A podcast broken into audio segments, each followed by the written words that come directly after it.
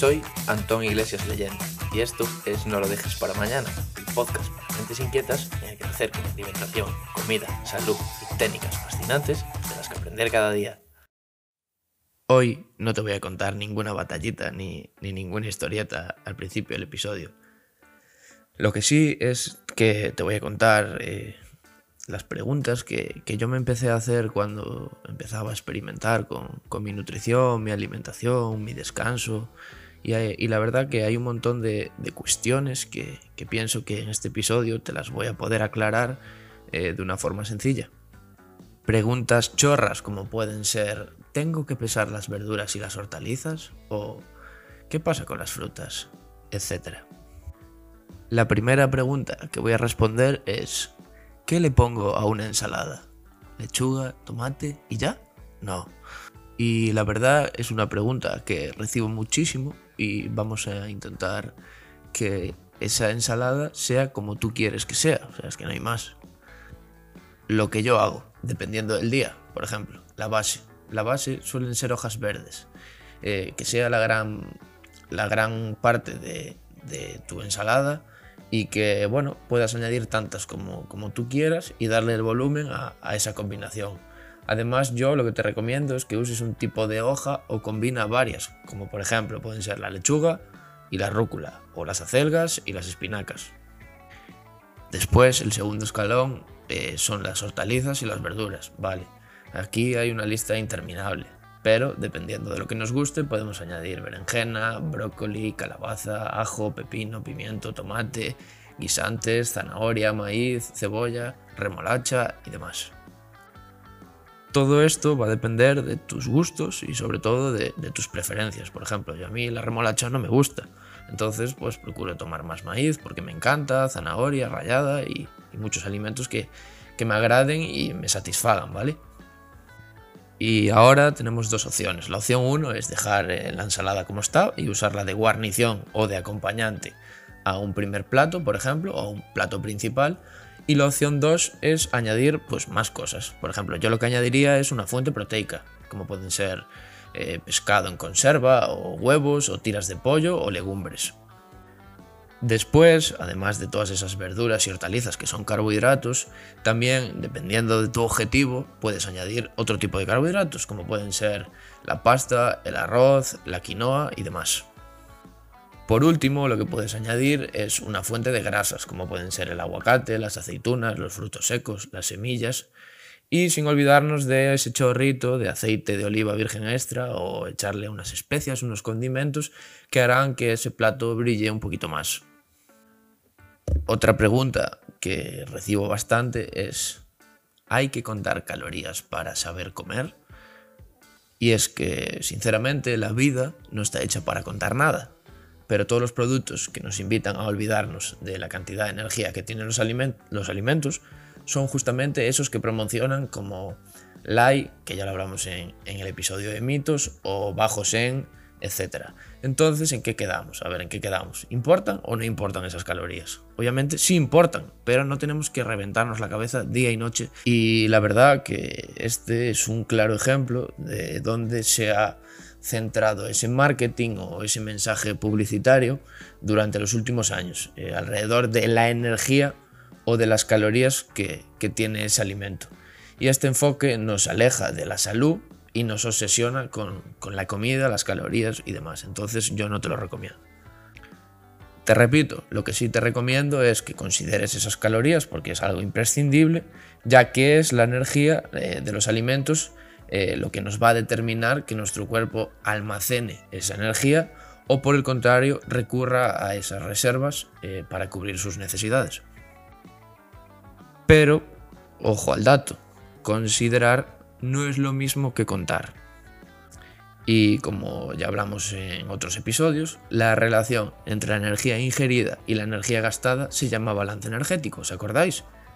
Pero que el consumo excesivo de esa energía durante mucho tiempo derive a una acumulación de energía acumulada en consecuencia de un acto continuado de malos hábitos o de hábitos diferentes a, a una buena alimentación. Y eh, ese hábito lo que hace es generar un desbalance continuo, por eso ganas grasa. Y a ver, ¿qué quiero decir con esto?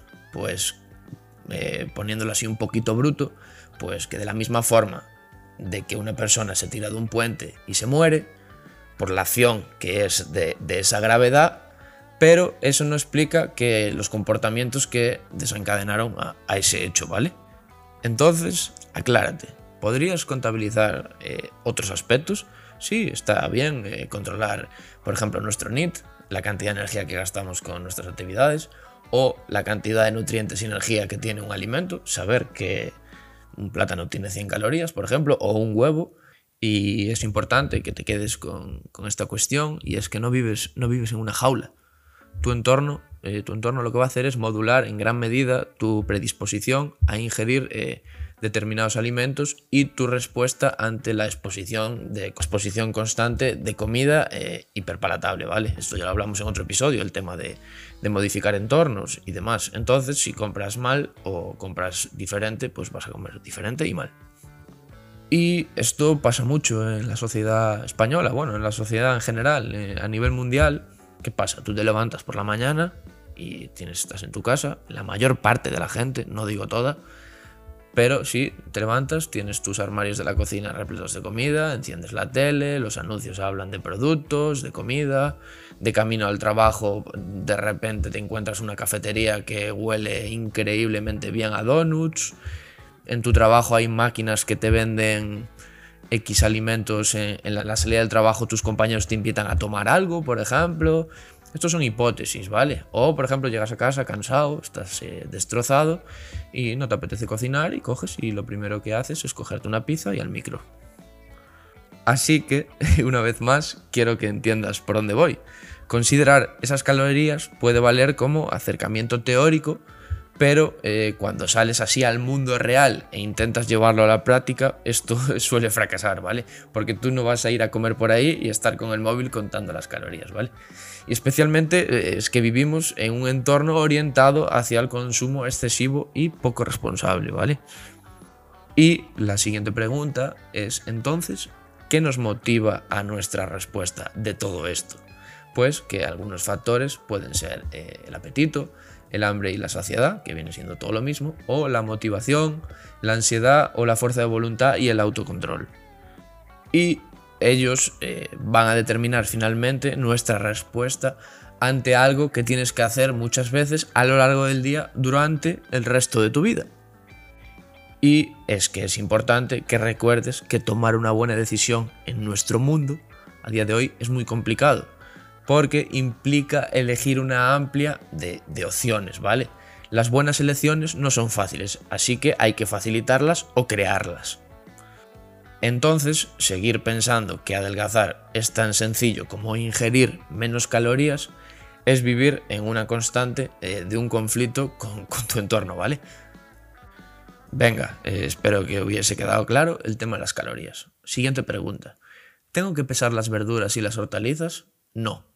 Y es que es un sinsentido absoluto.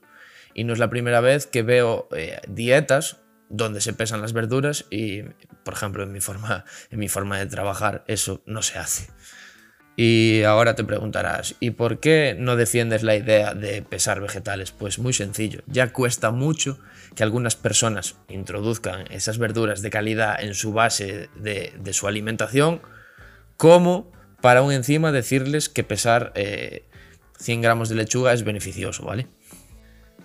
Entonces, ¿qué pasa? El aporte calórico total que vas a aportar en tu día a día eh, pesando esos 100 gramos de lechugas es irrisorio.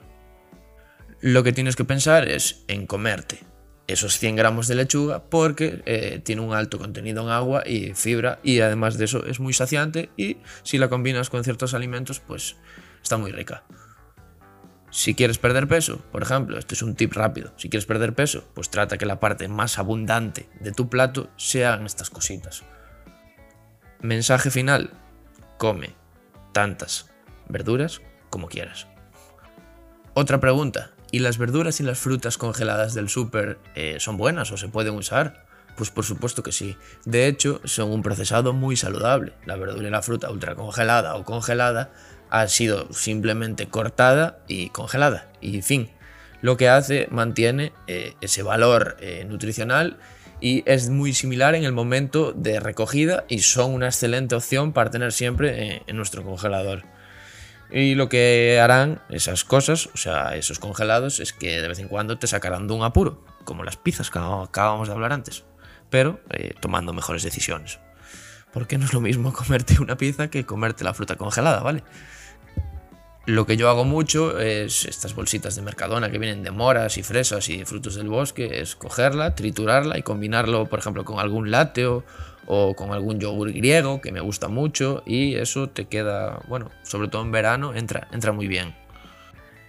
Otra pregunta, ¿y las frutas? ¿Qué pasa con las frutas? Bueno, en la mayor parte de la población, contar o enumerar eh, la fruta que consumimos al día viene siendo algo absurdo. Lo único que tenemos que hacer es como las verduras, comerlas y ya está. Yo ya os dije en otros episodios, tengo la regla del 3, bueno, pues me como tres frutas al día y genial. En algunos casos puntuales, bueno, puede estar bien, dependiendo de tu objetivo, eh, que, que cuantifiques esa fruta, ¿vale? ¿Dónde introduzco yo la fruta? Sobre todo en meriendas y en postres, pero también puede entrar en una ensalada o en un salteado porque le van a dar mucho juego a tu plato. Además de eso, lo que va a hacer es enriquecer eh, ese plato de sabores, texturas. Luego, ¿qué fruta elegirías? Pues igual que lo otro, la que más te guste, muy fácil. Trata de elegir aquella que sea de más proximidad a, a la temporada también, ¿vale? Y contribuye también a respetar el medio ambiente y además de que es más barata y más rica en nutrientes. Y también ayudas al productor local. Pasamos a otra pregunta. ¿Qué métodos de cocción son los más recomendables? Vale, los que yo considero más recomendables son. Y que conste, antes de decirlos, eh, no pretendo que seas un especialista eh, de la tecnología de los alimentos. Yo, de hecho, no lo soy. Pero sí que conozcas los principales eh, o las principales diferencias de, de, los métodos de cocción más usados y cuáles podrías priorizar, además de cuáles deberías evitar en mayor medida. Vale, el primero, el primero es hervir, cocer o pochar, vale. Esto viene siendo una buena opción, pero genera la mayor parte de pérdida de nutrientes. Lo que hace es que ese contacto con el agua genera esa pérdida de nutrientes, a no ser que aproveches el agua como puede ser en una simple sopa. Otra opción, al vapor. Generalmente dicen, yo la considero la mejor opción, porque minimiza esa pérdida de nutrientes y aumenta la disponibilidad de otros. Lo que hace es que, bueno, eh, en una vaporera eh, se concentra todo y es un buen complemento en cualquier cocina. Por ejemplo, ahora está muy de moda los leques que van al microondas. Yo tengo uno verde que compré ya hace unos dos años y la verdad que le doy bastante uso. Otra opción, el salteado. Para mí también viene siendo otra genial opción, aunque se utilice una temperatura alta y algo de aceite, aunque eh, bueno, eh, prevé la exposición a ese calor y retiene la mayoría de nutrientes. Además, eh, le da un toque como más crunch, más... bueno, ya está. A muchos alimentos y los hace más apetecibles. El microondas a pesar de su mala fama, de que da cáncer y demás, para mí es otra muy buena opción. Reduce el tiempo de cocción y no requiere de agua o aceite, manteniendo eh, la mayoría de las propiedades nutritivas de los alimentos que cocinemos en él. Eh, por ejemplo, unas patatas o un boniato al microondas se hacen muy rápidamente y quedan muy ricas. Última opción, freír y asar, de las peores para mí. La pérdida de nutrientes dependerá del tiempo en contacto con la sartén o, el horno. Un gran inconveniente son esos problemas que se generan eh, con ese aceite potencialmente oxidado al contacto con esos alimentos. Además, eh, lo que hacen es eh, aportarte un mayor número de calorías, ¿vale? del aceite. Así que lo que yo os recomiendo es que tratéis de evitarlo en la mayor parte del tiempo y del día, ¿vale? En resumen, Vapor, saltear y microondas, para mí las mejores opciones. Hervir y cocer, muy buena opción, pero hay algo de pérdida de nutrientes durante el proceso, aunque tampoco será muy relevante en nuestro día a día. Y freír y asar, eh, trataremos eh, o intentaremos evitarlo en estas preparaciones como norma general. Por ejemplo, lo podemos dejar para cuando vayamos a comer fuera y demás. Última pregunta, que se me hace largo. vamos a hablar de los ultraprocesados. Y la pregunta es, ¿qué es lo peor que tiene un producto ultraprocesado? A ver, antes de nada, en los últimos años, eh, la creciente popularidad de la corriente de la comida real ha hecho que casi veamos algunos productos eh, como enemigos número uno a evitar en cualquier ocasión y pareciera que debemos comer siempre de la forma más perfecta posible y que si no es así no lo estamos haciendo bien y no conseguiremos nada y, demás. Y según mi opinión, eso es un argumento bastante pobre y muy reduccionista y, erróneo. Pero vamos, que es mi opinión, no, no la de los demás, ¿vale? Eso hay que respetarlo. Entonces, ¿qué es lo peor que tienen esos productos ultraprocesados? Bueno, pues que aportan mucha energía, pero poca o ninguna nutrición. Es muy pobre nutricionalmente hablando, es muy poco saciante, desplaza la comida de verdad a otro lado, porque claro, si tú tienes un donus y una pera, pues te vas a comer el donus. Es pobre en proteínas, es pobre en fibra, es pobre en micronutrientes invita a comer de más porque son productos muy palatables y la industria así lo hace para que tú comas más. Es puro marketing y lo más importante es que cuando comes un producto ultraprocesado no estás comiendo otro que sea de calidad, entonces te estás llenando y pienso que, bueno, te, acaban fastidiando a la larga. ¿Y qué puede pasar si tu alimentación se basa en su mayoría de, estos productos? Pues hablamos de alimentos, por ejemplo, precocinados, refrescos azucarados, bebidas energéticas, zumos de bote que le das a los niños, bollerías, dulces, pan de mala calidad, carnes procesadas, como pueden ser embutidos, chorizos y demás. ¿Qué podría pasar? Pues que no estás eh, nutriendo a tu organismo de lo que realmente necesita y solo introduces un combustible que usarás para que eh, tu cuerpo no funcione y eso no ayudará a aportar todos aquellos nutrientes que de verdad tienen funciones protectoras en, en tu cuerpo. ¿Y qué pasa? Bueno, pues que te pasas toda tu vida jugando a la lotería donde te puede tocar, por ejemplo, desde sobrepeso, obesidad, diabetes, afecciones cardiovasculares, algún tipo de cáncer, síndromes metabólicos o, patologías muy, muy, muy graves, ¿vale? Así que eh, está en tu mano y, tú decides. Yo no quiero asustarte, de verdad, pero está en tu mano y, tienes el poder y, la oportunidad de cambiarlo. ¿Qué pasará si me como de forma esporádica algún producto de estos? Pues no va a pasar nada. No, no te preocupes. Pero no pasará nada por comerte de vez en cuando una pizza o, otra comida diferente. Así que deja de pensar que esos pequeños detalles y bueno, puedes ir mejorando eh, y analizando lo que haces la mayor parte de tu tiempo o de la semana, del mes y demás. Conclusión, bueno, en nuestro contexto y bajo el ambiente obesogénico en el que vivimos, donde hay una tienda de gominolas en cada esquina, anuncios de tele, como te decía antes, máquinas de vending de alimentos poco saludables, productos ultraprocesados muy baratos y muy accesibles y muy apetecibles, es de tontos pensar que si te digo que no comas más donuts, pues tú te vayas a hacerme caso a mí. Y eso, eh, eso no va a suceder. No, no te diré que comas, que no comas más donuts ¿Por qué? Porque creo que es una misión que debes hacer tú y que tú tienes que saber convivir con ese tipo de productos las 24 horas del día, sabiendo que son una opción bastante poco recomendable y poco saludable, pero sin ignorar el hecho de que alguna vez vas a recurrir a ellos porque es normal que lo hagas. Y que si te comes a lo largo de la semana 20 galletas, una napolitana y una pizza, eso no, eso no va a tener un impacto importante ni en tu salud ni en tu composición corporal. ¿Qué pasa? Si lo haces a largo plazo, claro que va a tener un impacto y muy grave. Entonces, vale, ¿qué tengo que hacer? Vale, pues mm, lo que yo te recomendaría es no tener al enemigo en casa, diríamos, no lo compres, no compres esas cosas, porque, jova, si compras galletas las vas a acabar comiendo. Eh, eh, entonces, eh, no las compres. Así que no te preocupes. Para finalizar, la salud es un conjunto de muchos apartados y todos interactúan entre sí, como pueden ser el descanso, el manejo del estrés, el entrenamiento y tu nutrición. Así que espero que esta parte de preguntas sobre nutrición básicas eh, te hayan podido ayudar y resolver muchas dudas que yo también tuve durante mi proceso de cambio. Y hasta aquí el capítulo de hoy. Espero que te haya gustado y si es así, no dudes en recomendarlo y en suscribirte en No lo dejes para mañana, tanto en YouTube como en Apple Podcasts, Google Podcasts, iBox o Spotify. Y recuerda que encontrarás todos los capítulos en mi web nutricopa.com barra no lo dejes para mañana.